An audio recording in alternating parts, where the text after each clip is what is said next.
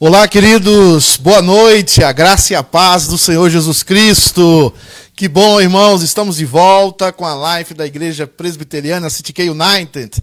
E a nossa live agora tem nome. E qual é o nome da nossa live? City K United no sofá. Nós temos grandes convidados aqui hoje. Nós temos irmãos especiais, irmãos abençoadíssimos que estão conosco. Temos uma novidade aqui no nosso sofá para você hoje. Então você vai entrando, vai compartilhando, vai entrando, vai convidando pessoas, vai deixando o seu like. Nós estamos queremos dar tempo de você entrar, porque nós temos muitas novidades para você. Obviamente que essa live não substitui o culto, mas nós estamos tentando informar, abençoar e os irmãos para que esse momento de estabilidade, esse momento de dificuldade social e também de dificuldade emocional dos nossos, do, do ser humano, dos nossos irmãos e daqueles também que não são irmãos, sejam um pouco amenizados, para que a palavra de Deus encontre guarida no seu coração, você seja abençoado por essa live. Queremos também abençoar aqui e fazer um registro dos irmãos de Fall River. Essa live hoje é compartilhada também com os irmãos de Fall River. Nós temos aqui o pastor Leandro, que está também lá, cuida do rebanho de Fall River, está também aqui, vai entrar aqui hoje conosco. Então, essa live é da City K United, mas é também da igreja de Fall River. Enquanto você estiver aí compartilhando, vai colocando aí hashtag United no sofá. United no sofá. Hashtag United no sofá. Também banda a sua foto, a foto da sua família. Nós vamos colocar aqui no, nas nossas, no, nos comentários. Nós vamos fazer comentários da sua foto. Mande também para nós. É um momento City K United, mas também é um momento da igreja City K de Fall River, mas também é um momento de todo o povo de Deus. Você que está aqui nos Estados Unidos, você que está no Brasil, você é nosso convidado. Nós temos hoje muitos assuntos a tratar. E qual é o tema hoje? Qual é o tema da City K United? O tema hoje no sofá. Qual é o tema do sofá hoje da City K United? O tema é a missão da igreja diante da pandemia. Qual é a missão da igreja? Qual é a missão da igreja diante da pandemia? O que a igreja tem que fazer? Ela tem que fazer somente live? Ela tem que somente enviar vídeos? Qual é a função da igreja? Podemos fazer algo mais? Nós temos hoje um sofá abençoadíssimo. E esse sofá vai falar para nós. E eu queria, antes de nós começarmos o nosso, o nosso programa aqui nessa live, o programa da City K United, nós queremos orar. Queremos orar por esse programa. Enquanto isso, você vai curtindo, vai compartilhando. Enquanto eu estou orando, você vai curtindo, vai compartilhando para que vidas sejam abençoadas. Vamos orar então, queridos. Senhor Deus, abençoe esses irmãos que estão entrando agora nessa live. Deus amado, abençoe a City K United, abençoe a City K for River, abençoe, Deus amado, os irmãos que estão se juntando a nós nesse momento. Deus amado, que seja um programa, que seja uma live abençoadora, que seja uma life que vidas sejam tocadas, que pessoas sejam resgatadas. Oh Deus, em nome de Jesus, nos abençoe nesse momento. Em nome de Jesus, amém. amém. Queridos, por isso agora nós vamos louvar a Deus. Depois já oramos, já fizemos essa introdução. Chama a sua família, chama a sua família, senta no sofá, o sofá da Unite, hein? e vamos louvar a Deus juntos. Como eu falei, está conosco hoje o reverendo Leandro. Reverendo Leandro é uma bênção, queridos, está conosco. E ele agora nos conduzirá no momento de louvor e adoração. Reverendo Leandro, nos abençoe, meus meu querido. Boa noite. Boa noite, pastor. Boa noite a todos que estão nos assistindo nesse momento. Nós vamos louvar ao Senhor e louvar a Deus, irmãos, é muito mais do que simplesmente cantar uma música. É aquilo que nasce no nosso coração e nós vamos cantar um cântico que fala: É o teu povo. Então nós vamos cantar nesse momento e Deus está com seus ouvidos atentos a escutar os nossos louvores. Então quero convidar você nesse momento, onde você estiver no seu sofá, na sua casa, você junto com a sua família, louvar a Deus, a Deus conosco nesse momento.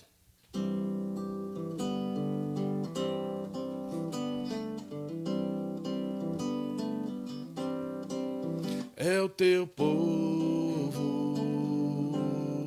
Aqui presente. Todos numa só voz declarando que só tu és grande. Exaltamos teu doce nome pelo amor, pela cruz, por teu filho Jesus, pois é santo, sim, és digno de louvor e de ser adorado. És bondoso, Pai querido, entre todas as coisas tu és verdadeiro Senhor. É o teu povo, é o teu povo aqui presente. Todos numa só voz declarando que só tu és grande. Exaltamos teu doce nome pelo amor, pela cruz, por teu filho Jesus, pois é santo, sim, és digno de louvor e de ser adorado. És bondoso, Pai querido, entre todas as coisas tu és verdadeiro Senhor. Pois é santo, sim é digno de louvor e de ser adorado. És bondoso, Pai querido, entre todas as coisas tu és verdadeiro Senhor.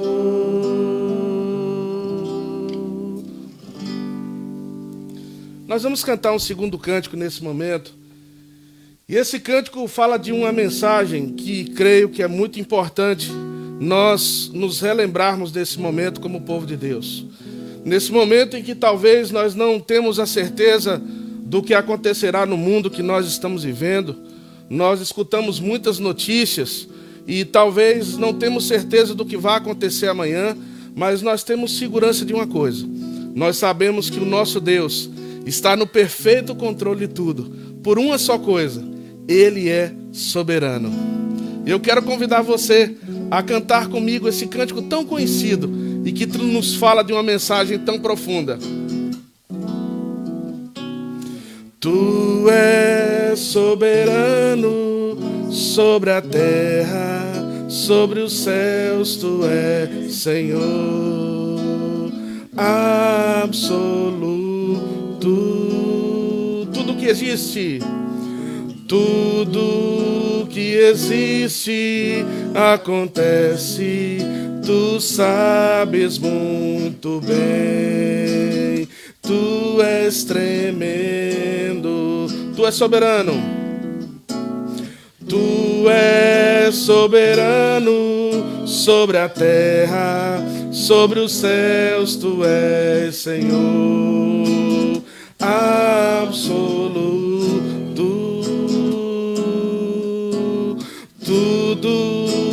Existe, acontece, tu sabes muito bem, tu és tremendo. E apesar dessa glória que tens, tu te importas comigo também e esse amor tão grande eleva-me, amarra-me a ti. Tu és tremendo. E apesar dessa glória que tem, tu te importas comigo também e esse amor tão grande eleva-me, amar-me a ti. Tu és tremendo. Hum, tu és tremendo.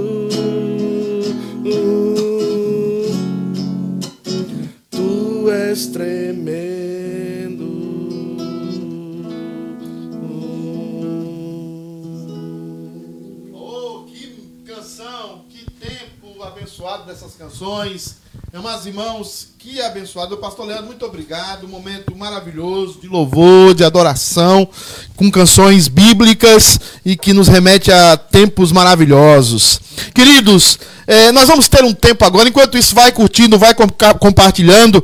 Se você, você pode enviar as suas fotos pelo Telegram. Você pode enviar suas fotos. Parece que o pessoal está dizendo aí que não está conseguindo enviar nos comentários, mas você pode enviar as fotos pelo Telegram e nós vamos depois postar essas fotos. United no sofá. Hashtag United no sofá. Vai curtindo, vai compartilhando. E outra coisa, nós temos um tema hoje, hein? Qual é o tema? O que, que a igreja pode fazer diante da pandemia? O que é que a nossa igreja, o que é que a igreja de Cristo pode fazer diante da pandemia. Envie as suas perguntas, a nossa Camilinha, abençoada, vai estar aí colhendo as suas perguntas e nós vamos estar respondendo as suas perguntas ao vivo.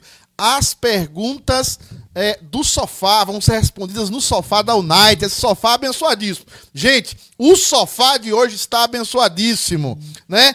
Porém, nós temos um vídeo agora dos avisos. Os avisos são importantes. Nesse momento que estamos distantes fisicamente, é, é importante os avisos. Vamos ter um momento agora para você prestar atenção nos avisos? Presta atenção nos avisos. Vamos lá.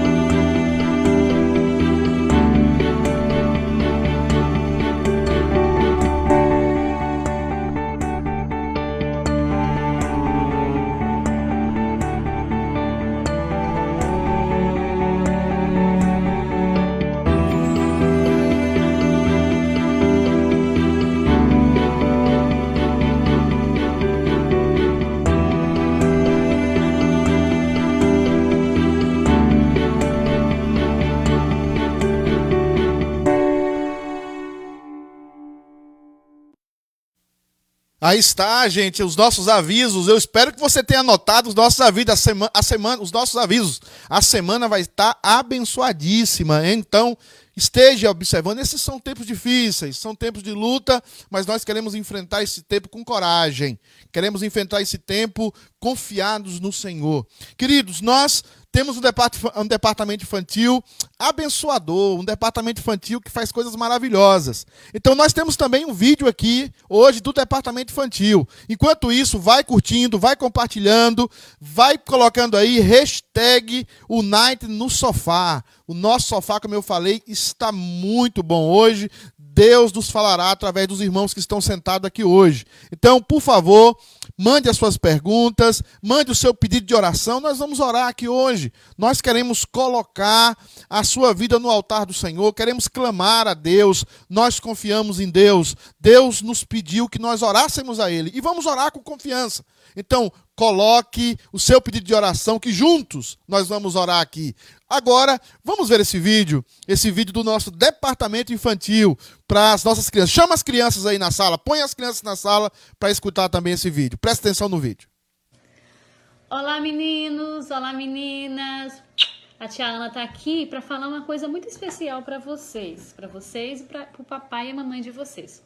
Nós estamos em quarentena, nós estamos num momento onde nós temos um vírus aí fora chamado coronavírus e eles, ele está atacando as pessoas. Então, o governo e a nossa igreja pensamos em que vocês, a gente deve ficar em casa. Vocês não estão tendo nem aula. Então nós nós planejamos uma coisa muito interessante para vocês. Assim como vocês têm o homework da, da escola, muitos estão tendo aula online, nós também aproveitamos esse período para que vocês estudem também a palavra do Senhor. A palavra do Senhor que é rica, a palavra do Senhor que é rica e eficaz, e ela é, é, a única que pode nos dar sabedoria, é a única que pode nos ajudar nesse período. E ela é a única regra de fé e prática do seu coraçãozinho, o coraçãozinho da sua mãe e do seu pai. Então eu quero pedir você, papai e mamãe, nós vamos estar passando assim, três livros. Nós vamos começar com o livro de Ruth, depois o livro de, jo, de Esther e depois o livro de Jonas. Não vamos passar todos de uma vez. Nós vamos passar por períodos, por capítulos. E, e nesse momento, nós vamos estar passando cinco perguntinhas para cada capítulo. Vou explicar. Vamos supor que o berçário, o berçário não sabe ler. Então, a mamãe vai estar tá lendo o capítulo 1, que nós vamos estar, vamos estar passando, e vocês vão contar a historinha para filhos de vocês, como vocês sentiram o desejo no coração e vão fazer as perguntinhas para as crianças, para ver se elas entenderam. E as crianças que já sabem ler e escrever também. Nós vamos passar as questões e vocês vão passar essas perguntas para elas, para elas responderem, para elas não esquecerem de estudar a palavra do Senhor, para elas aprenderem a cada dia com esses textos. E será um momento muito bom, muito feliz, agradável, porque vocês vão estar realmente no culto doméstico. Eu sei que vocês já fazem o culto doméstico, então vocês vão estar só acrescentando mais este livro, esses três livros, que vão ser disponibilizados nas datas corretas e para que eles tenham, que vocês crianças tenham o maná do céu, que vem lá do papai do céu. A tia Ana não tá aí, a tia Merinha não tá aí, as tias do berçário não tá aí, as tias é, a tia Joyce não tá aí. A tia Simara, a tia Claudete, a tia Celinha, todas as tias não estão aí com vocês, mas a mamãe e o papai está. Então, eles vão ter a responsabilidade de estar juntinho com vocês, é, partilhando o pão do céu. E isso é, é muito bom. Isso aí é, vai agradar muito o coração do Papai do Céu e eu sei que ele vai ficar feliz, porque você está em casa, você não vai estar tá só jogando videogame, vocês vão estar tá só brincando, mas vocês vão estar o quê? Adorando o nome do Senhor e vai estar tá aprendendo nesse momento que nós não podemos estar aí com vocês. Um beijo, fiquem com Deus e Esperem aí que já já vai chegar os livros para vocês, o que vocês vão fazer junto com a mamãe e o papai, tá bom? Um abraço, a tia tá morrendo de saudade. Fica com Deus.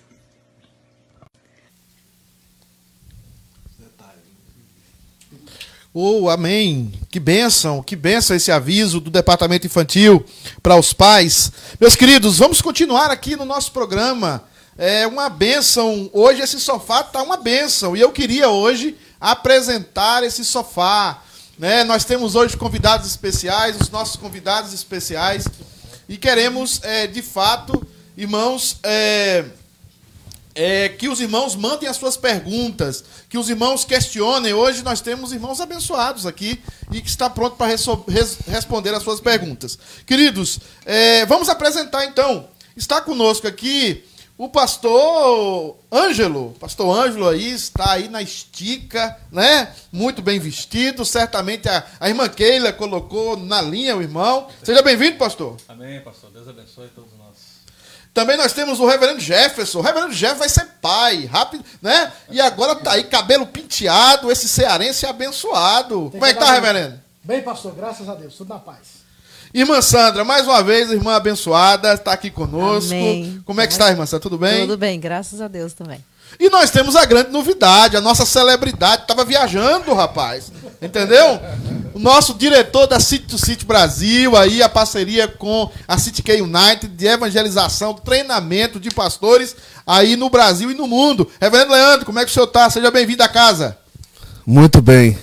Muita saudade da família, graças a Deus. Esse tempo tem sido muito bom com a família.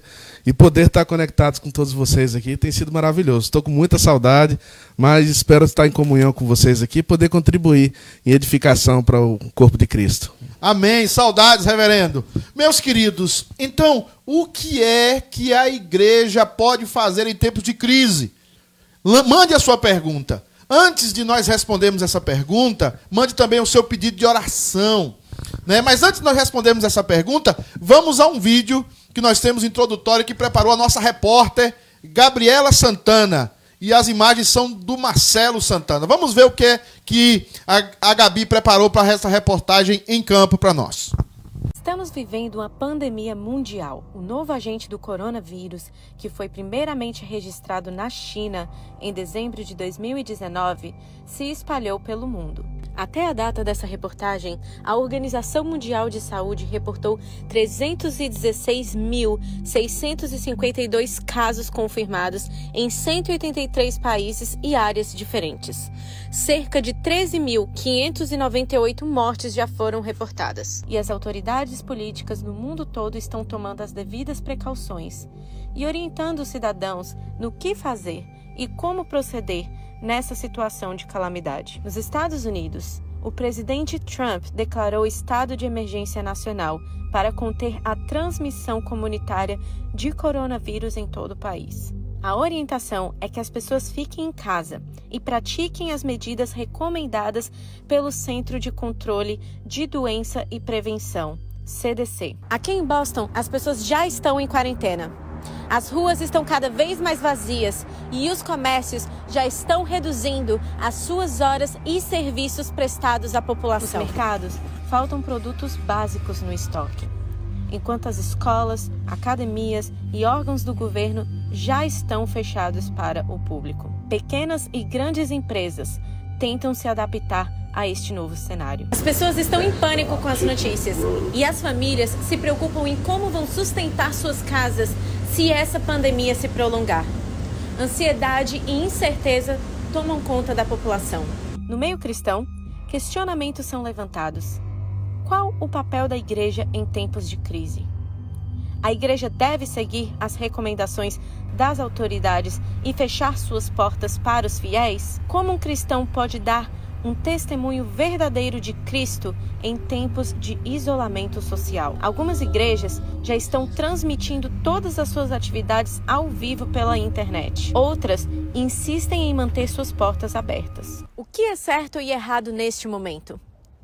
Como a igreja deve se posicionar para dar suporte aos seus membros nas áreas emocional, espiritual e material?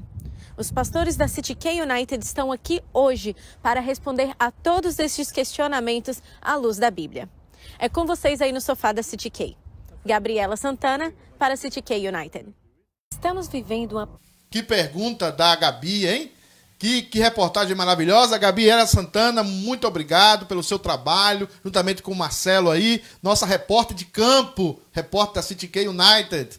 Irmãos, aí está lançada a pergunta: o que, que a igreja pode fazer diante dessas calamidades? O que, que a igreja pode fazer? Como ela pode ser sal e luz diante dessa calamidade? Essa é a pergunta que nós temos hoje para o nosso sofá, para os irmãos que estão no sofá da United.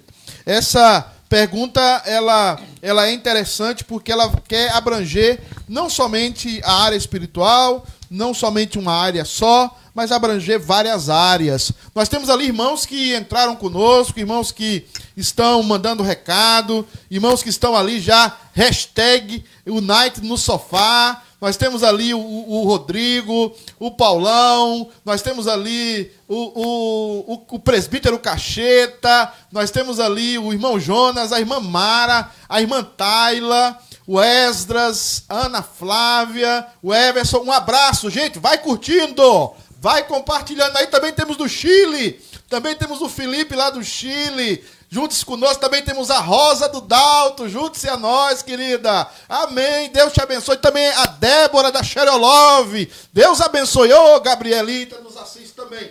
Vai, vai unindo, irmãos, vai unindo aí, vai juntando, vai compartilhando, vai dando o seu legal. Então, queridos pastores e querida irmã Sandra, o que é que vocês acham dessa pergunta? Né? O que, que a igreja pode fazer? De caráter introdutório, né? Para que os irmãos mandem as suas perguntas ali para a irmã Camila. Pastor Ângelo, qual seria o seu, a sua introdução desse tema tão importante que levantou a irmã Gabi nessa reportagem maravilhosa? De fato, pastor, mais uma vez estamos aqui para meditar na palavra do Senhor e pensar nesse importante tema. E é claro, a nossa resposta sempre tem que ser pautada na palavra de Deus, pautada na Bíblia. E é por isso que eu queria pensar nessa resposta citando um texto bíblico. E esse texto bíblico está no primeiro livro de Reis, capítulo 8, do versículo 37 ao versículo 40. E esse texto diz assim: quando houver fome na terra ou peste, quando houver crestamento ou ferrugem, gafanhotos e larvas, quando seu inimigo cercar em qualquer das suas cidades ou houver alguma praga ou doença, toda oração e súplica que qualquer homem ou todo o seu povo de Israel fizer, conhecendo cada um a chaga do seu coração e estendendo as mãos para o rumo dessa casa, Ouve tu nos céus, lugar da tua habitação, perdoa, age e dá a cada um segundo todos os seus caminhos, já que lhe conheces o coração. Porque tu, só tu, és conhecedor do coração de todos os filhos dos homens, para que te temam todos os dias que viverem na terra que deste a nossos pais. De fato, irmãos, esse texto vai nos abençoar bastante na reflexão desse tema. Afinal de contas, quando nós pensamos nessas calamidades e pensamos no texto bíblico, automaticamente me vem ao coração aquilo que a gente conhece como ditado popular. Né? Ditado popular é interessante como a sabedoria popular, ela resume muitos dos pressupostos que nós temos e ensinam verdades ao nosso coração. E um desses jargões, desses ditos populares que eu queria compartilhar com vocês é aquele que diz assim: há males que vêm para o bem. Quem já ouviu? Todo mundo já ouviu, né? Há males que vêm para o bem. Pois é, é aquela maneira de consolar, né? Quando tudo está indo mal, você chega, olha, males que vêm para o bem. E, meu amado, por incrível que pareça, esse texto não é bíblico. Mas pode ser bíblico. Não é bíblico, mas pode ser bíblico. Na verdade, nós não temos uma citação disso na Bíblia, mas é impressionante como, ao ler as Escrituras, no Antigo, no Novo Testamento, você vai perceber em várias circunstâncias como esse dito popular pode ser de fato uma verdade. Basta você ver a vida de Jó, ver a vida de José, ver a vida de Paulo, Silas, Jesus, você vai encontrar na vida de todos esses homens e muitos outros personagens da palavra de Deus momentos onde podemos resumir que, de fato, os males que sobrevieram sobre eles vieram para o bem. Não que Deus tornasse o mal em bem, mal como coisa boa, porque meu mal é mal e bem é bem, mas Deus ele vai utilizar muitas vezes a calamidade, o problema, a dificuldade e o mal para nos fazer o bem, para trazer o bem sobre nós. E eu vejo que, diante de todas essas circunstâncias que nós temos passando, nós temos a grande oportunidade de perceber o bem do Senhor no meio dessas calamidades. E talvez esse também seja o sentimento de Salomão porque quando nós lemos o primeiro livro de Reis, a gente vê que ele edifica a casa do Senhor, ele busca a arca da aliança, ele traz para a casa do Senhor, ele convoca todo o povo, ele coloca o povo ali e ele conclama todos a orarem, a clamarem ao Senhor. E aí, quando você percebe nos capítulos 5, 6, 7, ao chegar no capítulo 8 do primeiro livro de Reis, ele começa a fazer a sua oração e a oração basicamente é a seguinte: há males que vem para o bem porque ele diz: Olha, Senhor, se essa calamidade vier sobre nós, nós clamamos, ouça-nos. Ó oh, Senhor, se essa calamidade vier sobre a nação, nós clamamos, ouça-nos. Ó oh, Senhor, se isso sobrevier à minha casa, ó oh, Senhor, faça. Eu, Salomão está dizendo em outras palavras, meu amado, que todo momento que o povo de Deus clamar naquele lugar, diante de uma calamidade, que Deus tenha misericórdia do seu povo que venha, Deus venha socorrer o seu povo. A casa do Senhor traria esse simbolismo da presença real do Senhor e da ação real do Senhor na vida de Israel. Por isso eu queria deixar para nós três certezas acerca desse texto que podem responder a essa problemática levantada. A primeira é que quando oramos diante dessas calamidades, segundo o ensino da palavra de Deus, Deus ouvirá a oração do seu povo. Meu amado, é importante que nós entendamos que não há silêncio da parte do Senhor. Quando nós elevamos a nossa oração a Deus, quando falamos com o nosso Deus, temos a certeza de que seus ouvidos não estão cerrados. Ele está ouvindo cada uma das nossas orações, cada uma das nossas petições, cada uma das nossas súplicas, cada jejum que será ministrado na próxima semana. Tudo isso, meu querido, sobe como um aroma suave diante de Deus e Deus está recebendo tudo isso. Temos que crer. Temos que crer que, apesar de todas as calamidades, Deus está assentado no seu trono, domina sobre tudo e controla todas as coisas. Essa é a nossa fé. Por isso, de uma maneira individual e coletiva, quando o texto diz que toda oração e súplica, que qualquer homem ou todo o povo se fizer nesse lugar, ouve, Senhor, está dizendo justamente isso, que você, na sua casa, individualmente, como pai, como mãe, como filho, ou coletivamente, como família, como igreja, Deus está ouvindo. Deus ouvirá a nossa oração. Essa é uma certeza que nós temos quando nós oramos diante da calamidade. Mas o texto bíblico também diz no versículo 39: perdoa. Primeiro ele diz, ouve. Agora ele diz, perdoa. Porque, meu amado, não apenas a certeza que temos é de que Deus ouvirá, mas que também Deus perdoará. E talvez a pergunta é: quem pecou para que essa calamidade viesse sobre nós? Quem pecou para que mais essa pandemia viesse sobre nós? Talvez você não seja responsável direto por isso. Talvez você já pense em alguém que seja responsável direto por isso. Afinal, nessa semana, muitas pessoas ficaram se indagando quem era responsável, de onde veio esse coronavírus, não é verdade? Muitas discussões vieram à tona disso, mas a grande questão, irmão, é que todo mal que nós podemos presenciar, seja ele na nossa vida, seja próximo de nós, ou pensarmos no mal como algo inerente à humanidade desde um princípio, a raiz de todos os males, meu amado, ela vai ser, em última instância, residida no pecado. E nesse sentido, meu querido, nós precisamos reconhecer que as calamidades precisam nos levar à oração e à oração por perdão. Temos que fazer isso. Eu me lembro de Daniel. Quando Daniel estava na Babilônia, momento de calamidade para o povo, ele estudou o profeta Jeremias, ele orou e ele disse o quê? Senhor, a nós pertence o corá de vergonha. Nós pecamos, os nossos pais pecaram. Por isso, meu amado, quando estamos diante da calamidade, clamar ao Senhor perdão pelos nossos pecados vai nos levar à consciência de que nada somos. E que se não for Deus a ter misericórdia de nós, o que faremos? Há uma semana atrás, um dos grandes pregadores, um grande servo do Senhor que temos nos nossos dias, Paul Washer, ele publicou uma foto no Twitter do aeroporto do Canadá, Toronto. Um aeroporto movimentadíssimo. E ele tirou aquela foto e a foto não tinha ninguém no aeroporto, só ele. E ele comentou aquilo que comento aqui como as estruturas humanas, por mais complexas e grandiosas que pareçam aos nossos olhos, são frágeis diante de um vírus. Nós não somos nada, irmãos. Nós precisamos clamar a Deus perdão pelos nossos pecados. Por isso que o texto bíblico fala: conhecendo cada um a chaga do seu coração, a ferida do seu coração, o pecado do seu coração, coloque para Deus que Ele vai ouvir, que Ele vai perdoar. E a terceira certeza diz o texto bíblico. Quando nós oramos diante da calamidade, Deus não apenas ouve a nossa oração ou perdoa o seu povo, mas ele vai agir nas necessidades do seu povo. Porque diz o texto: ouve, depois diz perdoa e agora diz haja. Meu amado, a nossa oração não é vã diante do Senhor. Isso nós não estamos falando de aspectos religiosos, culticos, litúrgicos, não.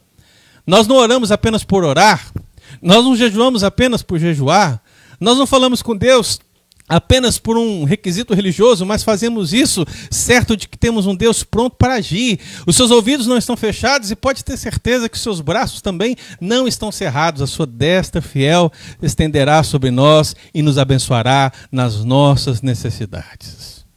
Deus vai te abençoar diretamente, vai usar um irmão para te abençoar, vai usar a igreja para te abençoar, o governo para te abençoar. Deus pode te abençoar de uma maneira multiforme, mas ele vai agir, porque diz o texto bíblico: faça cada um, Senhor, segundo os seus caminhos, porque o Senhor lhes conhece o coração.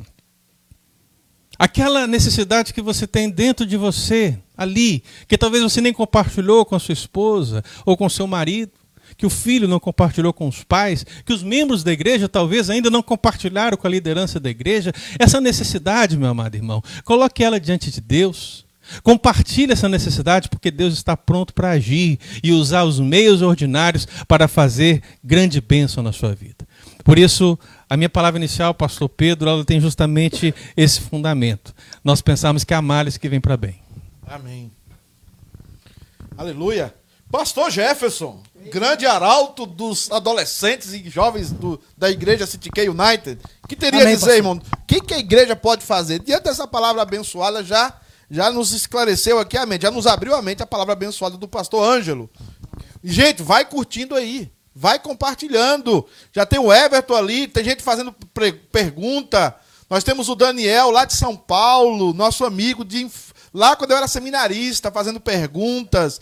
Vamos aí, nós temos recebido, irmãos, várias fotos aqui no, no Telegram, várias fotos, e nós vamos portar, postar essa foto. A foto que está ganhando até agora é a foto do Eudes, presbítero Eudes debaixo das cobertas. Meu irmão, saia dessa depressão, Jesus te ama.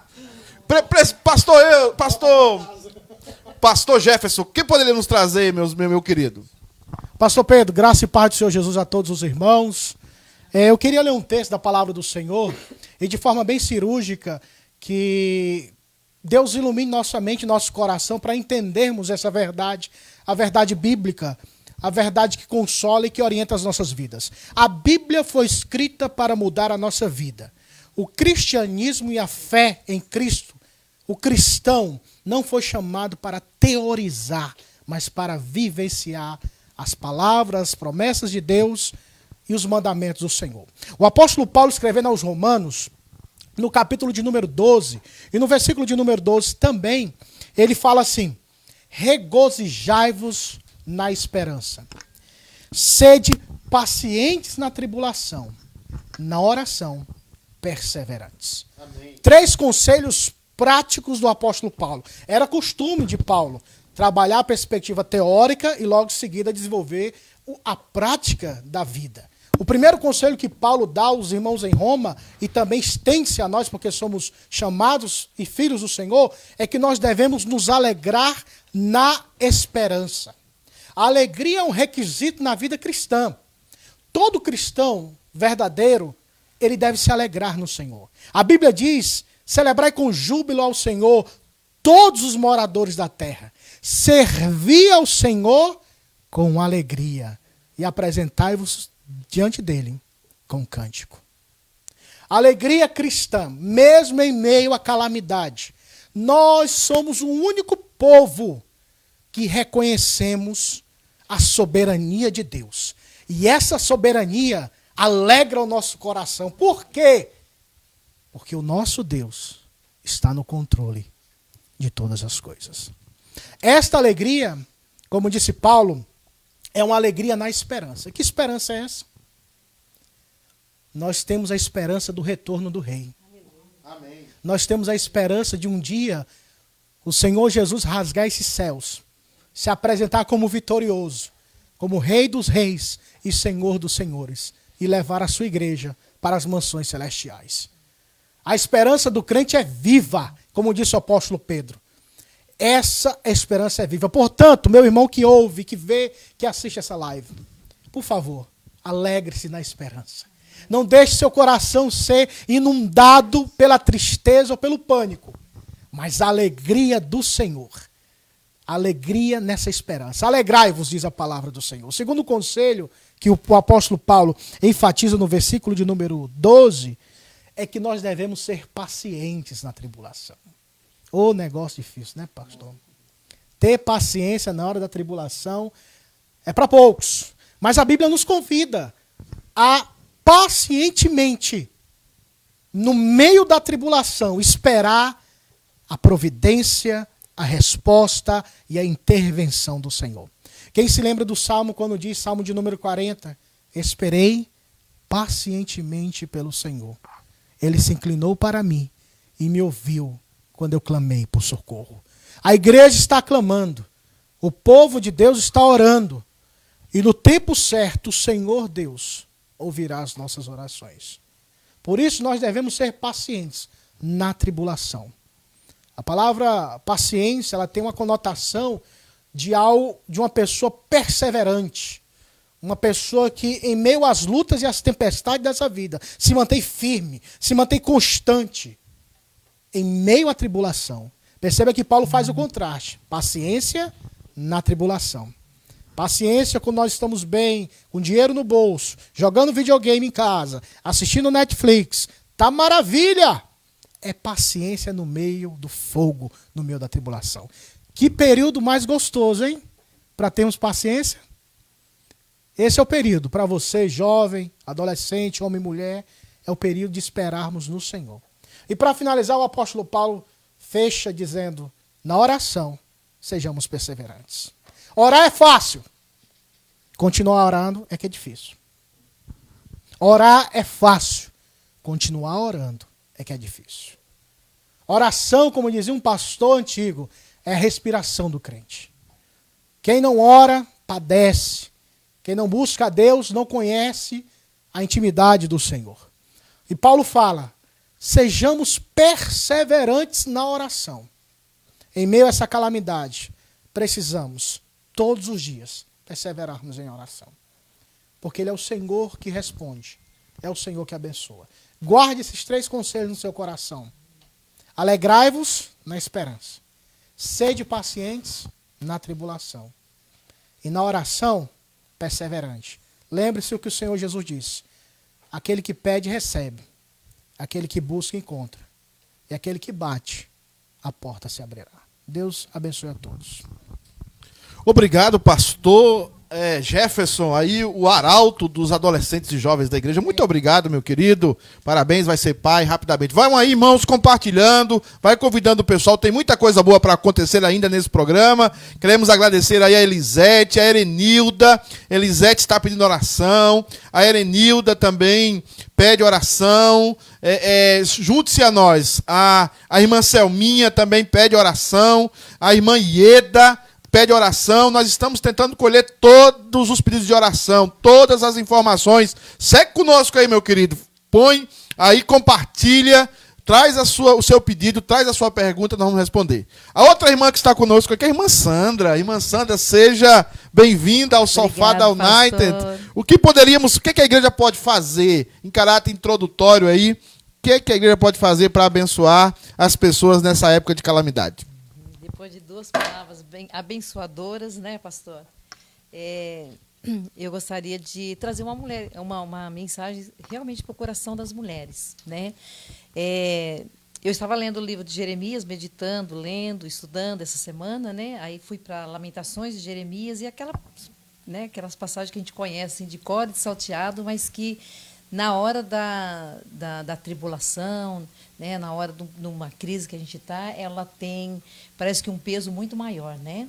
É tão fácil, né, a gente ler alguns, algumas passagens bíblicas quando está tudo bem, né? E parece que ela não faz tanto sentido para nós. E a gente, eu queria ler com vocês, né, Lamentações, é, capítulo 3, no versículo 17 até o 25. É, Jeremias, né, nós sabemos o profeta chorão, né? O quanto que ele sofreu por esse povo, ele, ele chamando o povo ao arrependimento, né? E o povo não atendia e até que Deus, né, trouxe o juízo. E quando Deus traz o juízo, a gente sabe que, que Jeremias ele, ele viu muita calamidade ali em Judá. E no verso 17, né, do capítulo 3, ele começa dizendo, né, depois de um, né, nós olharmos para trás, tudo aquilo que ele vem falando a respeito daquele sofrimento todo, né? Então ele diz assim: Afastou a paz da minha alma, esqueci-me do bem. Então disse eu: Já pereceu a minha glória, como também a minha esperança no Senhor. Lembra-te da minha aflição e do meu pranto, do absinto e do veneno. Minha alma continuamente os recorda e se abate dentro de mim. Quero trazer à memória o que me pode dar esperança. As misericórdias do Senhor são a causa de não sermos consumidos, porque as suas misericórdias não têm fim, renovam-se a cada manhã. Grande é a tua fidelidade. A minha porção é o Senhor, diz a, minha alma, portanto esperarei nele. Bom é o Senhor para os que esperam por ele, para a alma que o busca. Né? Então eu queria é, falar sobre essa questão que Jeremias ele diz, quero trazer a memória, né? A, a memória ela remete ao que aos nossos pensamentos, né? Então eu gostaria de dizer às mulheres Aquilo que nós pensamos determina a forma como nós agimos. A, é, aquilo que nós pensamos determina como nós reagimos às situações. E as mulheres estão dentro de casa, né? Podemos dizer 24 horas com as suas crianças. E a criança ela é muito sensível, né? Aquilo que a mãe sente. A criança percebe que alguma coisa não está muito bem. Então, se a mulher, né, ela não for uma mulher serena, não tiver tranquilidade, né, ela pode transmitir ao filho, à criança, né, uma tensão muito grande. E uma preocupação minha é, é uma questão que é muito séria hoje. Né? É, nós sabemos que a ansiedade, eles dizem, né, a ansiedade é a doença do século. Então, a ansiedade, o que é a ansiedade? A ansiedade é o medo de que algo aconteça. Mas essa ansiedade, ela pode levar à crise de pânico. E o que é a crise de pânico? A crise de pânico é a certeza de que aquilo vai acontecer. Então a pessoa fica ansiosa, com medo de algo que vai acontecer, que não aconteceu, mas ela né, acredita que pode acontecer.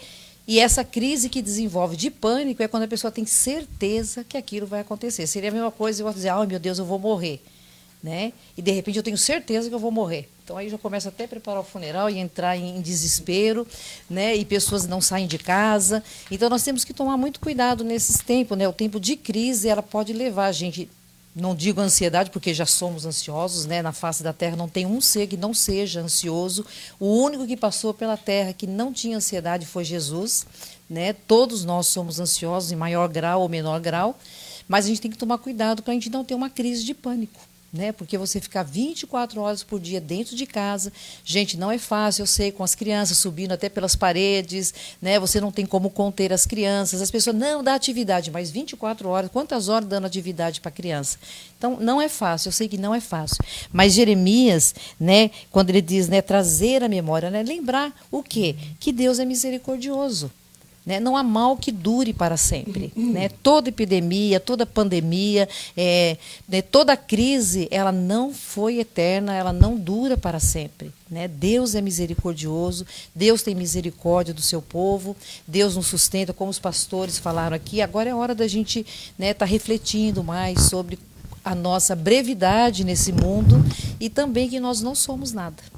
Né? Nós não somos nada. Então, né, dá um conselho para as mulheres, né? Aquietem o coração, né? Aquilo que o pastor falou é no, no meio da tribulação, né? Você perseverar, você ter esperança não é fácil, né? Mas nós temos o Espírito de Deus né? É Ele quem nos capacita a esperarmos, é Ele quem nos capacita né, a sermos pessoas mais tranquilas, mais calmas. Então agora é hora de oração, né, de dar uma palavra boa para as crianças, né, não deixar as crianças ficarem ansiosas também, não deixar as crianças ficarem, porque a criança ela entende tudo muito literal. Né? Então, para ela, tudo é muito maior tudo é muito maior. Então, né, nós temos que tomar muito cuidado com isso. Então, nos lembrar, né, trazer à nossa memória tudo aquilo que Deus já fez de bom por nós, né, o, o Cristo que Ele nos deu, seu próprio Filho que Ele nos, nos deu, o sangue derramado por nós, trazer isso à nossa memória, né, para quê? Para que a gente possa reconhecer quão misericordioso é Deus.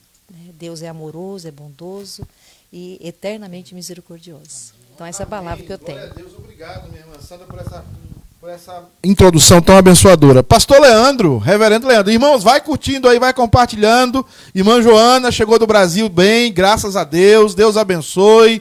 É, Deus abençoe a Mary Clay. A foto da Mary Clay chegou aqui, né, junto com seu esposo. Deus abençoe. Ana Flávia também, sua foto chegou, vai ser pu publicada a, a, o mais rápido possível. Agora, tá da pena o Iraci. O Iraci tá sozinho na foto, a irmã Tânia precisa voltar urgente. Né? Vamos seguir, meus irmãos. Pastor Leandro, nosso convidado especial da noite. Pastor Leandro, volta a casa. Pastor Leandro, como nós poderíamos, como igreja, nesse momento de crise, de angústia, de sofrimento, abençoar o mundo?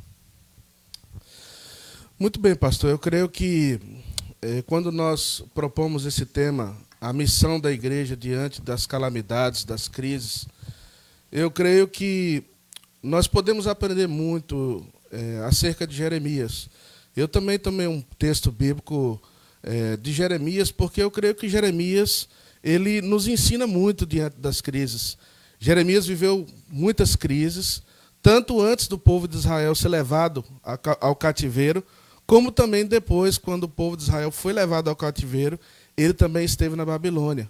E Deus nos ajuda a nós entendermos as crises, a nós enfrentarmos as crises.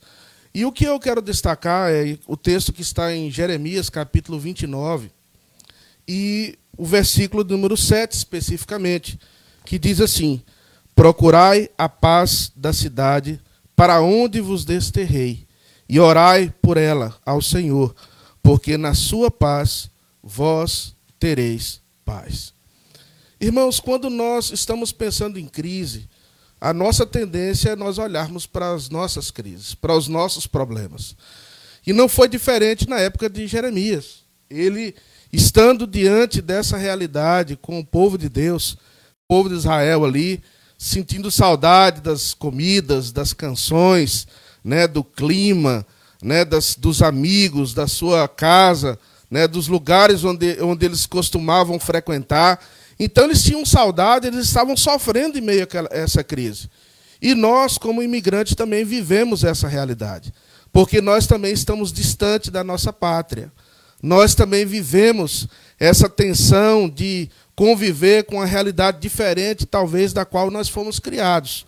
E viver essa, essa realidade também de que nós estamos nesse país, nós em parte nos sentimos né, americanos por estar aqui, por viver como cidadãos nessa terra. Os nossos filhos estão sendo criados aqui, mas nós também nos sentimos um pouco brasileiro, né, ou aqueles que são de outras pátrias que estão aqui também nesse país. Mas na verdade nós não podemos esquecer que nós somos forasteiros nessa vida. E nós sempre, de alguma maneira, vamos conviver com essa realidade. E nós só estaremos satisfeitos verdadeiramente quando nós estivermos na nova Canaã. Então, essa missão ela é muito importante e ela nos chama atenção aqui para nós olharmos além das nossas, das nossas crises e dos nossos problemas. Jeremias está dizendo: procurai a paz da cidade. Olha que desafio que Jeremias coloca né, que Deus usa Jeremias para falar ao seu povo: procurai a paz da cidade. E eu estou impressionado nesses, durante esses dias que eu tenho acompanhado a, as redes sociais, e eu nunca vi tanto pastor fazendo live, eu nunca vi tanto sermão, nós estamos saturados de tantas mensagens de tantas pessoas fazendo análises sociológicas, análises, análises relacionadas à área da medicina, à área política, à área social, né, onde muitas pessoas estão dando diferentes opiniões sobre o que está acontecendo. E isso não necessariamente é, é ruim, mas nós, o que não falta hoje para nós como povo de Deus é a mensagem. Nós temos acesso à mensagem. E eu fico, eu fico me perguntando nesse momento das pessoas que estão assistindo a nossa live, Quantas delas não são crentes? Quantas delas talvez não escutaram o Evangelho? Uma pergunta que nos leva ao tema que nós estamos propondo aqui nessa, nessa noite é: para quantas pessoas você anunciou o Evangelho nesse tempo de crise, nesse tempo de calamidade? Eu creio que, como povo de Deus, muitas vezes nós temos uma atitude egoísta. Porque muitas vezes nós agimos como tribo. Muitas vezes nós olhamos para nós mesmos, para os nossos problemas, e nós tendemos a nos isolar. Diante da crise, nós nos isolamos. Mas eu fico, eu paro para pensar, né, o que pessoas que nesse momento não conhecem o evangelho, pessoas que não têm Deus, o que essas pessoas estão pensando e vivendo 24 horas sem essa paz que a palavra de Deus nos promete. E Jeremias nos chama a atenção aqui nos diz: procurai a paz da cidade. Que chamado importante que nós temos aqui nessa noite para nós entendermos essa missão. Porque muitas vezes a igreja se mete em coisas que não é sua missão. A nossa missão não é agir como os médicos agem, porque para isso nós temos os médicos. Nós não podemos agir no lugar dos políticos, porque para isso nós temos políticos que foram eleitos por nós como cidadãos para isso. Nós pagamos os nossos impostos para isso. E muitas vezes nós queremos agir e, e, dar opiniões em áreas que não são as nossas. Mas esse texto está dizendo: procurai a paz da cidade. Onde está essa paz? Onde nós podemos encontrar essa paz? E essa paz aqui, esse texto nos reporta para algo muito importante, porque nós não podemos entregar uma coisa que nós não temos. Como nós podemos, como nós vamos entregar algo que nós não temos? E nós podemos responder isso de uma forma muito interessante, porque nós sabemos que, em primeiro lugar, nós precisamos ter a paz com Deus. E isso que está acontecendo na humanidade, na verdade, esses vírus, ou essas outras crises que muitas vezes vivemos crises econômicas, crises emocionais, crises na área da saúde, diferentes tipos de crises familiares que as pessoas vivem hoje. Na verdade, tudo isso é fruto de que o mundo está sem paz. O mundo está em conflito com Deus. O mundo está em rebelião contra Deus. O mundo está agindo na direção oposta de Deus. E a nossa primeira missão, irmãos, é nós buscarmos a paz dessa, da cidade, reconciliando a cidade com o Senhor. Essa é a nossa primeira missão. Nós precisamos buscar essa paz com Deus para que depois nós tenhamos essa paz de Deus. Portanto, você que está no seu lar, talvez esse é um momento de reflexão, de você pensar no seu coração e buscar essa paz.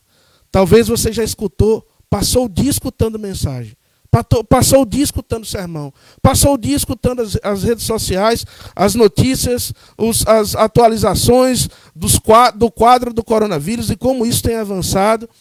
Mas nós precisamos dessa paz. E nós podemos encontrar essa paz, a arma para nós encontrarmos essa paz é a oração. Eu me somo ao que os três irmãos aqui, antes de mim, falaram, da importância da oração. E o texto diz: Procurai a paz da cidade para onde vos desterrei e orai por ela ao Senhor. Irmãos, eu quero falar de um ângulo diferente da oração aqui que é a intercessão. Nós, muitas vezes, nas nossas orações, nos encontramos simplesmente orando por nossos problemas. E muitas vezes as nossas orações são orações frenéticas, frutos da nossa ansiedade, da angústia do nosso coração, orações repetitivas porque nós não confiamos em Deus, porque nós estamos angustiados, nós estamos preocupados, nós estamos desanimados, nós estamos sem saber o que vai acontecer e às vezes nós só estamos orando por nós e pelos nossos. Mas o texto nos diz: orai pela cidade. Olha aí a nossa missão. Uma missão de intercessão. Irmãos, nós precisamos orar pelas nossas autoridades, mais do que criticar elas primeiramente. Nós precisamos orar para que Deus faça um milagre em meio à medicina. Nós precisamos orar para que Deus faça um milagre nos lares, para que haja reconciliação entre esposo e esposa, para que haja reconciliação entre filhos e filhas. Nós precisamos orar, interceder por aqueles que estão sofrendo, que estão passando necessidade. Deus está nos chamando para intercessão. Não simplesmente para nós eh, orarmos orações repetitivas e orações sem sentido mas orações que estão eh, intencionadas de buscar o bem, a missão que nós temos de anunciar o Evangelho de Cristo Jesus. E eu acho lindo esse texto, porque ele nos diz assim: procurai a paz da cidade para onde vos desterrei, e orai, ao, orai por ela ao Senhor, porque na sua paz vós tereis paz. Gente, que promessa cheia de esperança, não é verdade? Que promessa maravilhosa! O povo de Israel estava indo para um lugar desconhecido, um lugar onde eles, onde eles não conheciam nada, não conheciam ninguém, onde eles estavam indo como escravo, onde eles estavam indo sem esperança, como ali era um lugar de, de castigo, de condenação por causa do pecado deles. Mas Deus está dizendo: Eu tenho uma promessa para vocês. E essa promessa é uma promessa de paz Nós precisamos buscar essa paz e nós temos a certeza que quando as pessoas têm paz na cidade, nós também teremos a paz. Nós vivemos um contexto difícil em Massachusetts. Você que está nos assistindo, que vive em Massachusetts, nós comentávamos aqui antes da live, em começar, de que Massachusetts é o 15º estado né, em população dos Estados Unidos. E é um, um estado que tem uma população mais ou menos como a população de Goiás, no Brasil, do estado de Goiás.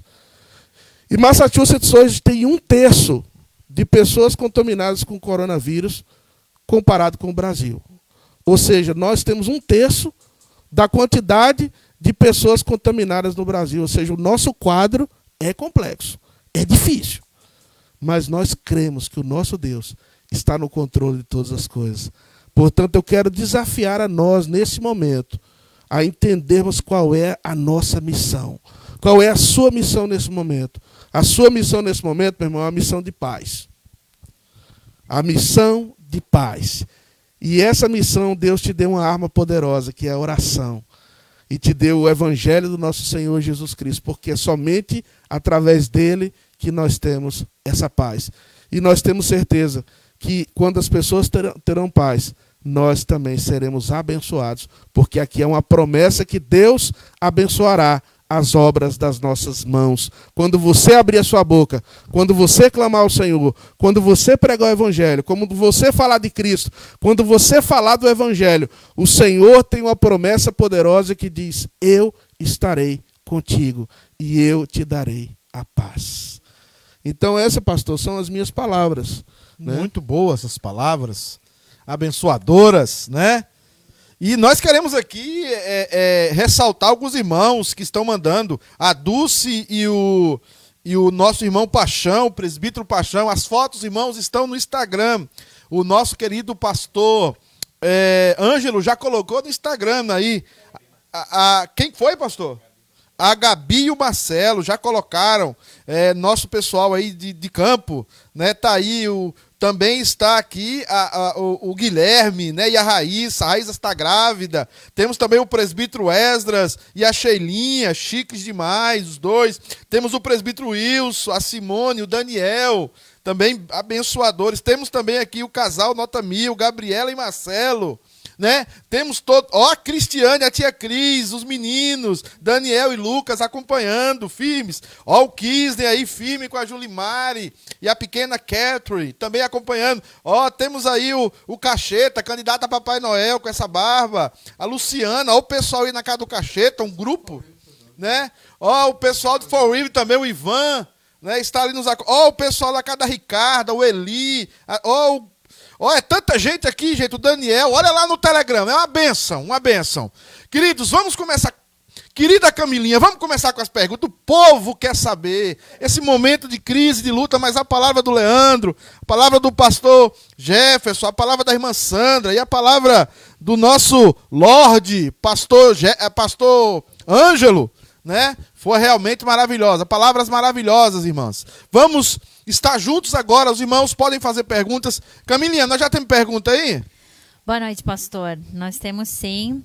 O Beni e a Rita perguntam: como exercer a nossa fé diante de tanto caos e medo? Como exercer a nossa fé diante de tanto caos e medo? Eu vou começar com o pastor é, é, Ângelo. Pastor, o senhor poderia responder essa pergunta para nós? Os demais podem complementar.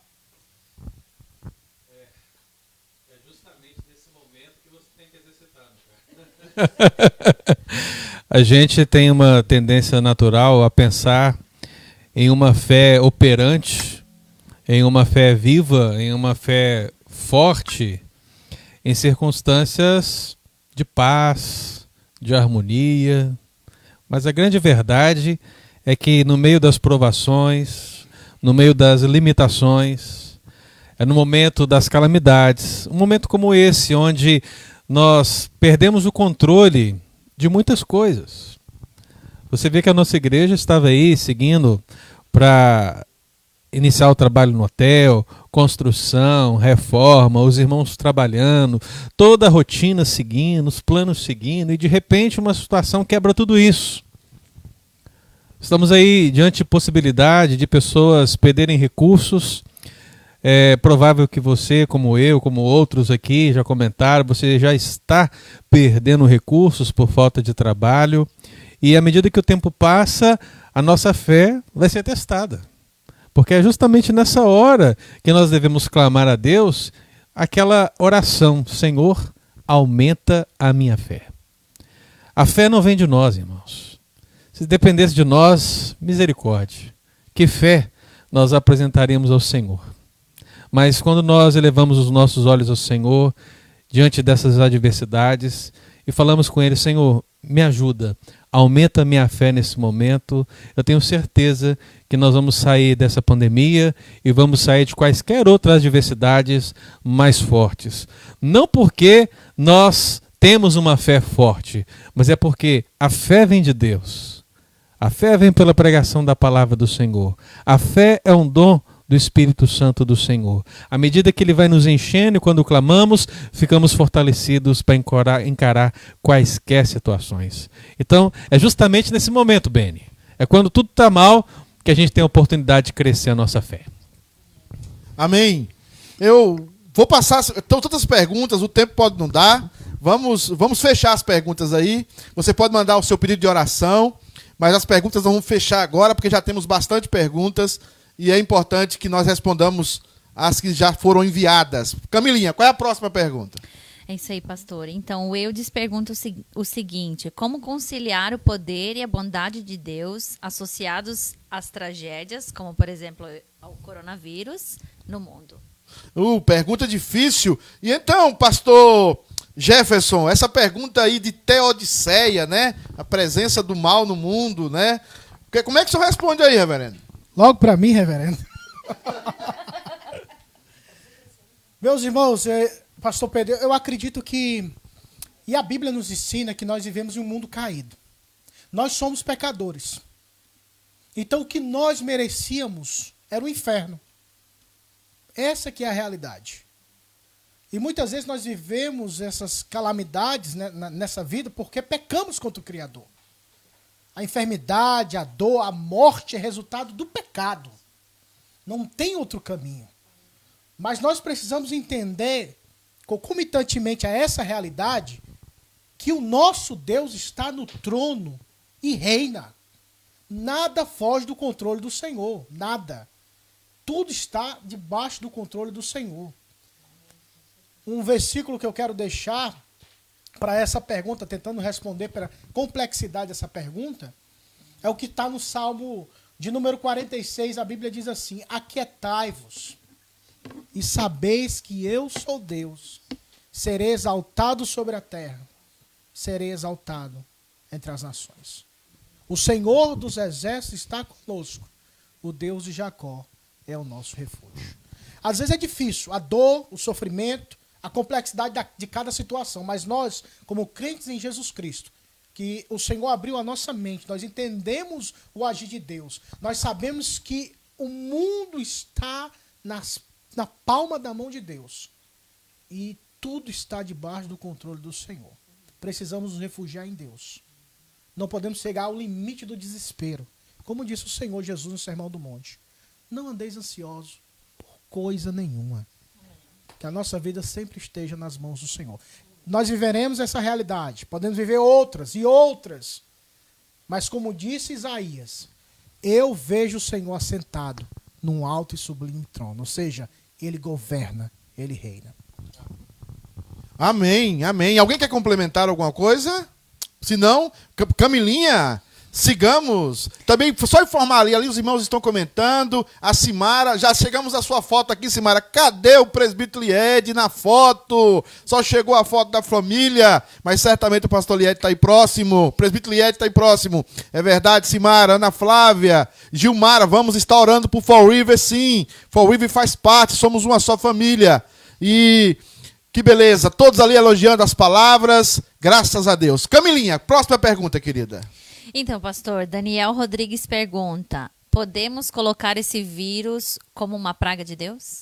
Pastor Daniel, lá da congregação do Jardim Castelo, minha primeira congregação, quando eu fui é, seminarista. Eu e Leandro, o Leandro conhece o Daniel. Daniel, um abraço, um abraço para Cris, para todos aí.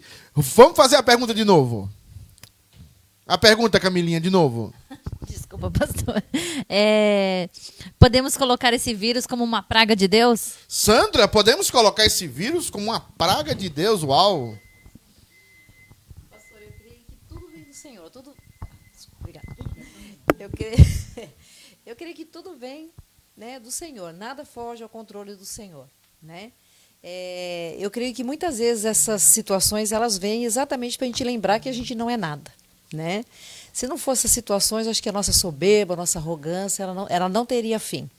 Então eu creio sim que todos os, assim como o bem, os males também vêm da parte do Senhor. Nada foge ao controle dele. Mas foi bom passar pela aflição. Assim eu aprendi os decretos do Senhor. Uau, uau, que palavra forte. Essa senhora é calvinista, hã? Alguém quer comentar algo sobre isso? Né? É importante dizer que Deus permite sim males. A irmã está correta, permite males para nos colocar no caminho correto. Né? Deus é muito bom. É, próxima pergunta, Camilinha. É, pastora Zélia Nolete pergunta: Deus está. é, na verdade, é um comentário que ela faz. Deus está nos mostrando que devemos é, mais estar buscando Ele. Deus cansou da maldade do ser humano. Ele está nos corrigindo, a, per- nos corrigindo. Perderam-se o, am- a- o amor ao próximo. O que, que você acha? Ô, Zélia, que alegria revê-la, que alegria escutar, né? O pastor Leandro tem um comentário a fazer sobre. sobre... Leandro, vamos fazer duas perguntas para ele, tá? Vamos fazer essa e depois outra. Então, eu acho que eu acho que nós po- podemos olhar essa essa situação de uma maneira equilibrada como povo de Deus. Com certeza, eh, nós vemos as crises e as crises elas são consequências também do pecado, são consequências das nossas ações, das nossas más ações. E Deus permite que essas consequências sejam vividas porque Deus é justo. Né? A palavra do Senhor diz que aquilo que nós semearmos, nós também colheremos. Então, o que está acontecendo também é fruto do pecado da humanidade. Né? Então, nós, como povo de Deus, que habitamos no meio de um povo pecador, nós também somos pecadores, nós também vivemos essas consequências e somos parte disso.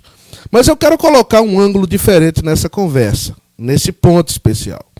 Nós também precisamos entender que todas as coisas cooperam para o bem daqueles que amam ao Senhor.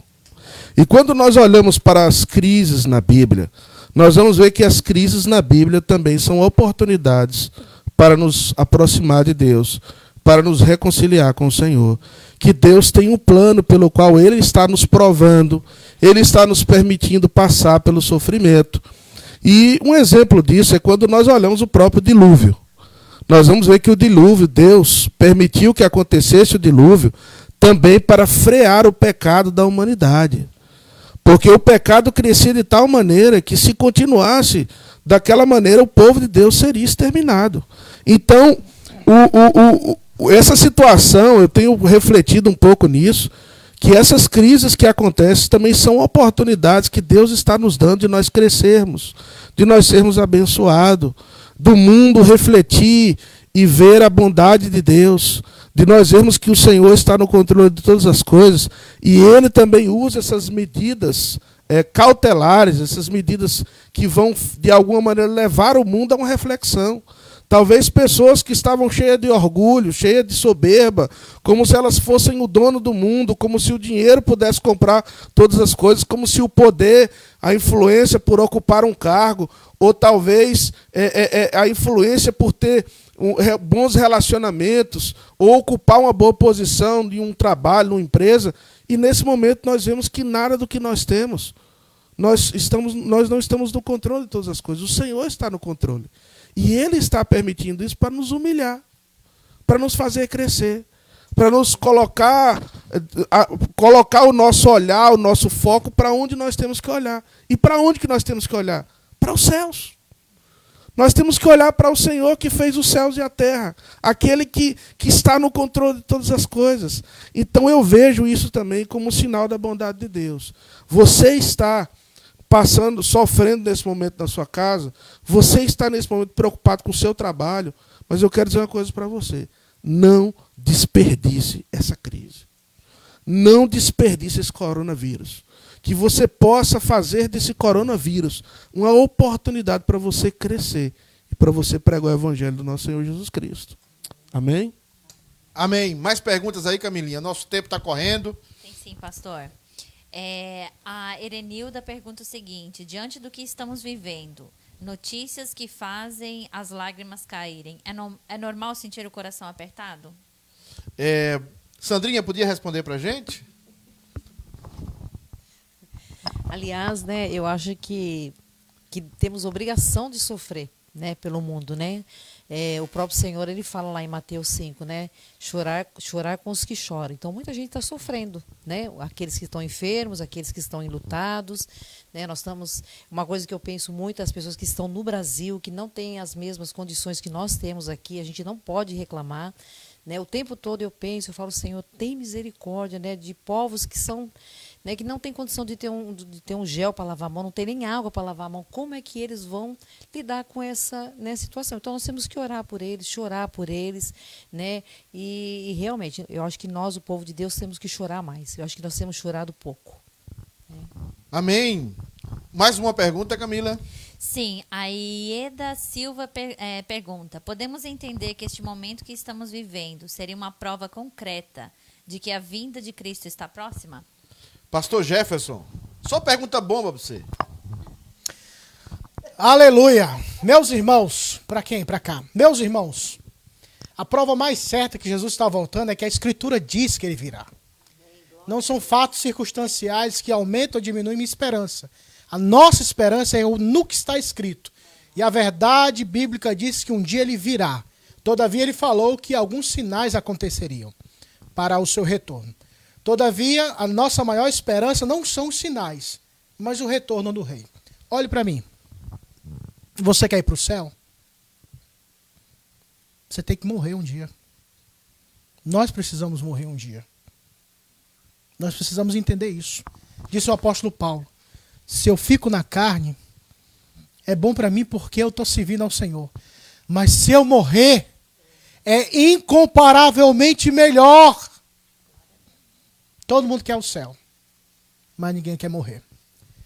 Mas aprenda uma coisa: a Bíblia é a certeza que nós temos a promessa que ele virá. São circunstâncias, sim, mas não coloquemos a nossa fé naquilo que nós estamos vendo ou as circunstâncias, porque elas passam. Esse coronavírus pode passar, como entre outras doenças passaram. Mas a promessa bíblica, que é que deve de fato fundamentar a nossa fé, que um dia o rei virá e breve Jesus voltará. Amém, grande homem de Deus. Pastor Leandro quer complementar alguma coisa? É, última pergunta. A Gabi pergunta o seguinte: é uma pergunta interessante e prática. Como agir diante da crise financeira durante esse tempo de calamidade? Pastor Ângelo, o senhor, o nosso teólogo, profeta e algo mais, etc. O que é que o senhor nos diz? Ai, Senhor. Ah, irmãos, essa pergunta ela vai agora, de fato, nos remeter aos aspectos práticos de tudo que a gente está falando aqui. Porque precisamos ler a palavra do Senhor, precisamos buscar a palavra do Senhor, aplicar essa palavra ao coração dos nossos irmãos, mas é necessário agir. De uma maneira individual, é claro que nós temos observado todas as orientações que as autoridades estão dando. É importante nos informarmos melhor sobre tudo que envolve essa pandemia, porque temos visto muitas fake news no entorno disso. Eu tive a oportunidade nessa semana mesmo de conversar com várias pessoas que disseram para mim questões relacionadas ao coronavírus que eu precisei falar para ela, não, isso aí não é verdade, isso aí é fake news. Mas a pessoa estava achando que aquilo de fato procedia. Então, as informações estão chegando e as pessoas estão compartilhando muitas coisas erradas. Então é importante buscar a informação correta, seguir aquilo que as autoridades estão colocando. E uma vez que nós estamos observando essas, essas orientações, nós fazemos aquilo que nós pudermos em termos de família, como comprar alguns alimentos a mais e estocar, né? a fim de nos preservar de quaisquer situações que possamos ter é, adiante de nós. E é claro, Agora, pensando no sentido coletivo, como igreja. Muitos irmãos, muitas irmãs vão passar um período difícil nesse momento. E, claro, tenho certeza absoluta que se você tiver qualquer necessidade em termos da sua alimentação, em termos da sua saúde, a igreja vai agir. Né? Tenho certeza disso. Então, se você está aqui nos ouvindo está pensando em tudo aquilo que nós estamos falando e pensando talvez o que a igreja fará, pode ter certeza que a igreja fará o que ela precisa fazer por você, que é abençoar e suprir as necessidades urgentes que temos. Então, essa palavra o pastor já teve a oportunidade de ministrar e eh, algumas oportunidades e tenho certeza que o conselho da igreja estará atento, a junta diaconal da igreja estará atenta a fim de te abençoar. Essas são as ações pontuais que nós podemos fazer de maneira prática, além das espirituais que todos nós aqui já mencionamos nessa live. Então, meu querido irmão, pense nisso se você individualmente estiver sentindo essa crise de uma maneira mais forte, abra o seu coração, abra o seu coração para o seu pastor, abra o seu coração para a sua liderança, abra o seu coração para a sua família, porque, meu amado, a nossa fé ela precisa ser forte, mas as nossas obras precisam também ressoar essa fé. Deus te abençoe. Meus queridos, que bênção essas essas respostas, as perguntas. Queridos, nós queremos seguir mais um pouco, falta muito pouco, mas queremos que você veja diante dessas respostas como a nossa salvação, ela é grande. Quando a nossa salvação, ela é maravilhosa. Como Deus tem pensado em tudo acerca da nossa salvação. Essas respostas que nós tivemos aqui hoje, o que a igreja pode fazer, o que a igreja fará. Eu quero compartilhar com vocês rapidamente aqui um texto para consolo, rapidamente, que está em Romanos 28 e 29. Abre aí na sua casa, abre aí é, a sua Bíblia, ou acompanha conosco aqui na live. É, diz assim, Romanos 28, 28 e 29. E sabemos que todas as coisas contribuem juntamente para o bem daqueles que amam a Deus, daqueles que são chamados segundo o seu propósito. Porque os que antes conheceu, também os predestinou para serem conforme a imagem do seu filho, a fim de que ele seja o primogênito entre muitos irmãos. Meu amado irmão, a nossa salvação é maravilhosa. E eu queria que nesse momento de angústia, de dor, você entendesse uma coisa. O apóstolo Paulo está contando em Romanos a história da redenção. O apóstolo Paulo está extasiado, ele termina esse, essa primeira parte de Romanos no capítulo 11 dizendo: ó profundidade das riquezas do conhecimento de Deus, quão insondáveis são os seus juízos, quão inescrutáveis os seus caminhos. Deus é muito bom. Deus é maravilhoso. E Paulo está dizendo: todas as coisas cooperam para o bem daqueles que amam a Deus. Então, querido, a nossa salvação é maravilhosa. E eu queria que, diante das respostas, diante desse texto, você entendesse isso. Entendesse que tudo o que está acontecendo é para o bem do eleito, daqueles que Deus chamou segundo o seu propósito.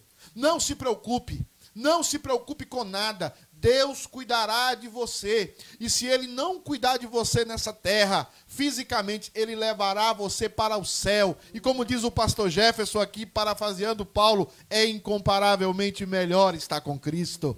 Querido, e se você tem alguma necessidade, necessidade, contacte os diáconos da igreja. Se você tem alguma necessidade emocional, contacte os pastores da igreja. Se você tem alguma necessidade material, pode falar com os diáconos, porque o dízimo da igreja não é só para pagar as contas da igreja, não. O dízimo da igreja é para abençoar também a sua vida. E Deus há de nos ajudar. Não haverá necessitados no nosso meio. Deus vai nos ajudar, nós vamos nos somar. O conselho já liberou uma verba para ajudar os irmãos que necessitam. O conselho está junto, nós estamos juntos, porque Deus preparou o seu caminho. Ele cuidará de você até o dia final. Meus queridos, e nós também vemos que há um plano de Deus, o um plano de Deus para a humanidade. Deus está cumprindo o seu plano. Deus está cumprindo o seu plano. Você precisa ouvir o que os pastores disseram aqui, as palavras maravilhosas. A sua salvação é grande. Olha, tudo está debaixo do plano de Deus. Deus vai abençoar melhor a sua casa, Deus vai abençoar os seus filhos, Deus vai abençoar todos. Sabe por quê? Porque Deus é bom e a sua misericórdia dura para sempre para com o seu povo. Deus não, o coronavírus não pegou Deus de surpresa. O coronavírus não pegou Deus adormecido. O guarda de Israel não tosqueneja. Ele não, ele não dorme, ele não cochila. Querido, confia no Senhor. E por último, meus amados irmãos, a nossa salvação nos levará a Cristo. A nossa salvação nos formará em nós Cristo Jesus. O texto é claro, ele diz: Porque os que dantes conheceu também os predestinou para serem conforme a imagem do seu Filho. Jesus Cristo está sendo formado em você. É um momento de dor, é um momento de angústia, mas nós somos o povo mais privilegiado nós temos o Deus maravilhoso, o único Deus. Deus nos guiará, Deus cuidará de nós. E agora que nós teremos o nosso momento de oração, junte a sua família na sala, junte os seus seus queridos, talvez que estão no Brasil, que estão aqui, alguns que estão, a minha mãe, por exemplo, está lá sozinha, tem mais de 70 anos. Oh, meu querido, vamos participar juntos desse momento. Vamos confiar que Jesus Cristo está trabalhando, que Deus está controlando todas as coisas. E Ele nos deixou a oração, nosso meio de graça. Oh, meu querido, tudo é um grande plano de Deus para que Cristo Jesus seja formado em nós. Você que é crente, depois do coronavírus vai ficar melhor. Você vai ser um pai melhor. Você vai ser uma mãe melhor. Não estamos falando de cura, nós não estamos falando disso, não estamos prometendo nada disso. Estamos prometendo sim que o Espírito Santo trabalhará em nós e Cristo Jesus será formado em nós. Antes de passar a palavra para o pastor Leandro, eu queria que você entendesse que durante a semana nós estaremos juntos. Compartilhe, envie as suas perguntas. Nós temos é, uma programação na segunda-feira pela manhã onde os pastores, onde eu estarei trazendo, estarei trazendo uma palavra para você. Também nós temos o pastor Leandro na terça, o pastor é, Ângelo na quarta, o pastor Jefferson na quinta, e o pastor, e, a, e pastor não, mas a irmã Sandra na sexta-feira. A igreja quer abençoar. Eu acho que nós temos um vídeo para isso, é verdade, Ale? Escute esse vídeo, logo após nós voltamos com o pastor Leandro. Mas confie no Senhor, Deus é bom e todas as coisas estão cooperando para o seu bem da sua casa.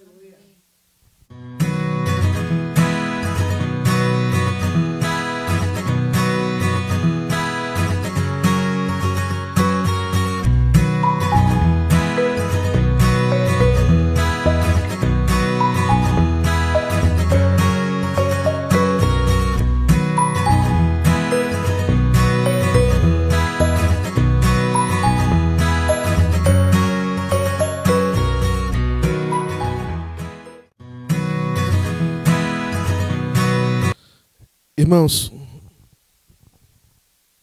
irmãos, nós vamos orar nesse momento.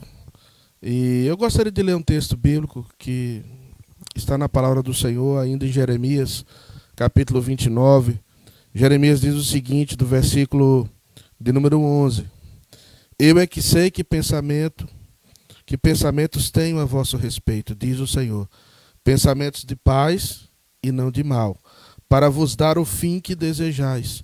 Então me invocareis, passareis a orar a mim, e eu vos ouvirei. Buscar-me-eis e me achareis, quando me buscardes de todo o vosso coração.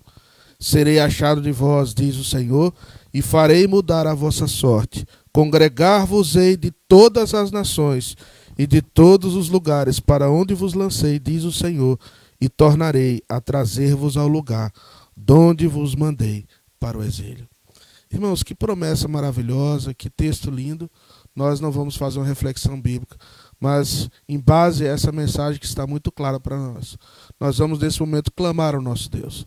Eu queria pedir a você que nesse momento baixasse sua cabeça onde você estiver aí, que você se inclinasse e você estivesse em oração, de intercessão, por vários motivos que foram colocados aqui, eu vou mencionar alguns que foram colocados durante a live. A Erenilda faz alguns motivos, de, pede alguns motivos de oração, o Rodrigo, o Paulão, a Zélia Nolete, o Everton Rodrigues, a Elisete Gomes, nós temos aqui a Ieda, né, a Rita e o Bené. É, nós temos vários motivos de oração aqui e eu vou clamar ao Senhor nesse momento. Eu gostaria que nós intercedêssemos juntos nessa oração. Oremos. Senhor Deus, nós estamos aqui na tua presença nessa, no nessa noite. Nós queremos te agradecer. Te agradecer, ó Deus, porque o Senhor está conosco. E a tua palavra é muito clara sobre isso. E nós talvez não conseguimos ver o Senhor fisicamente e talvez não conseguimos palpar com as nossas mãos. Mas nós sentimos que o Senhor está conosco. Nós podemos sentir o Senhor nos nossos corações. Nós queremos orar ao Pai nesse momento, pedindo a tua graça pelas diferentes famílias que nos acompanham nessa noite.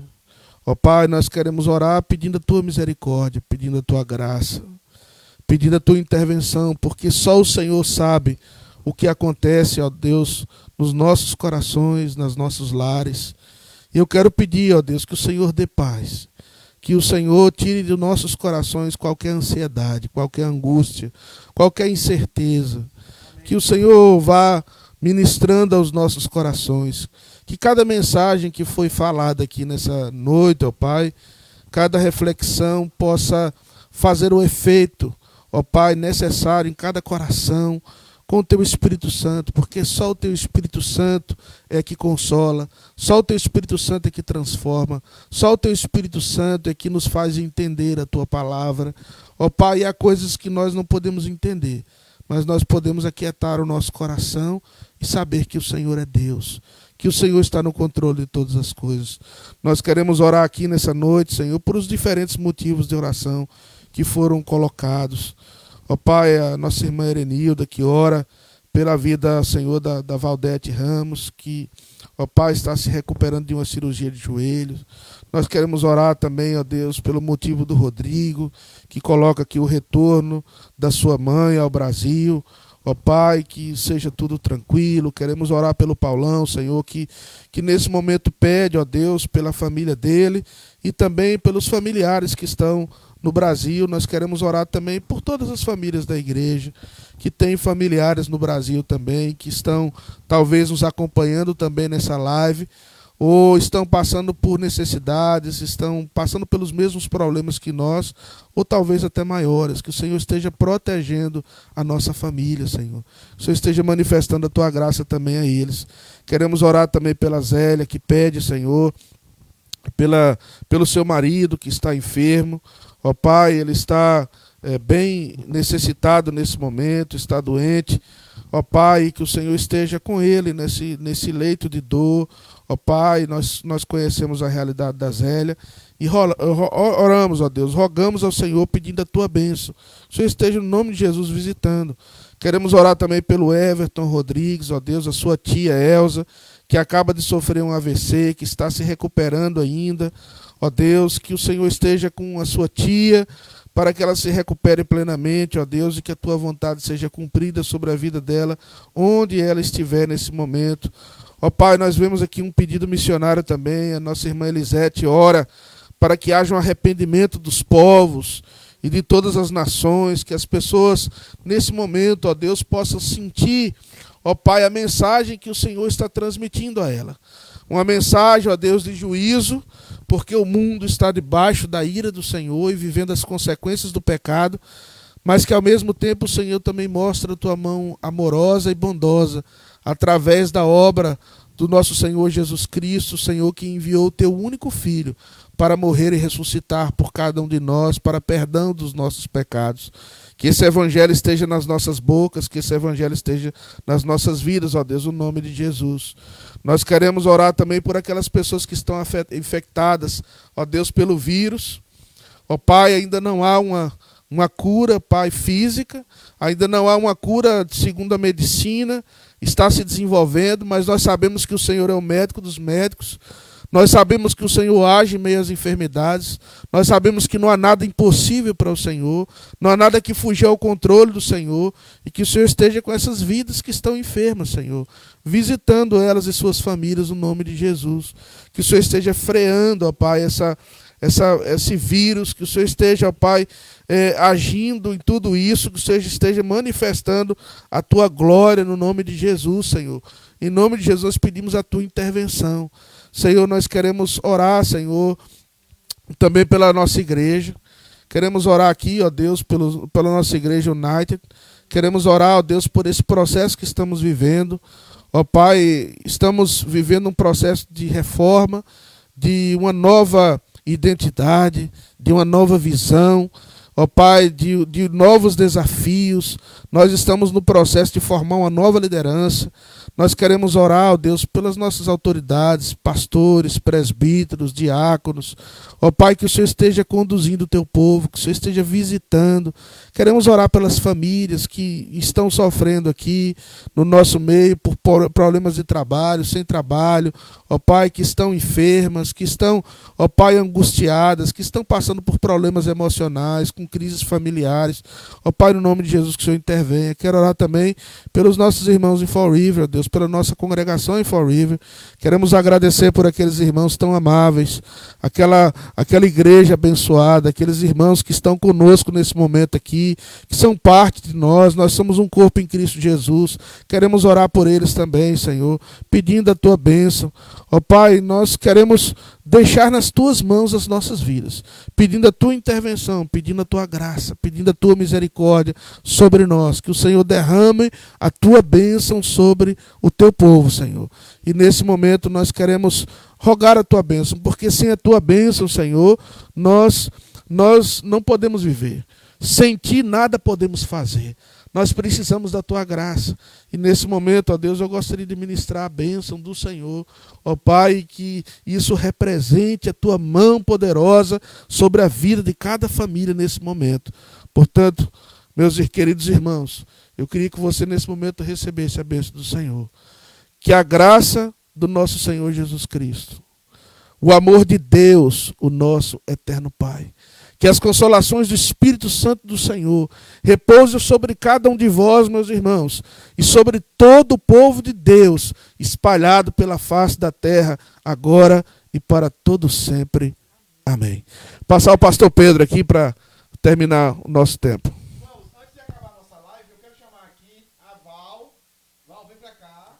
Câmera, a Val estava aqui, ó. A Val estava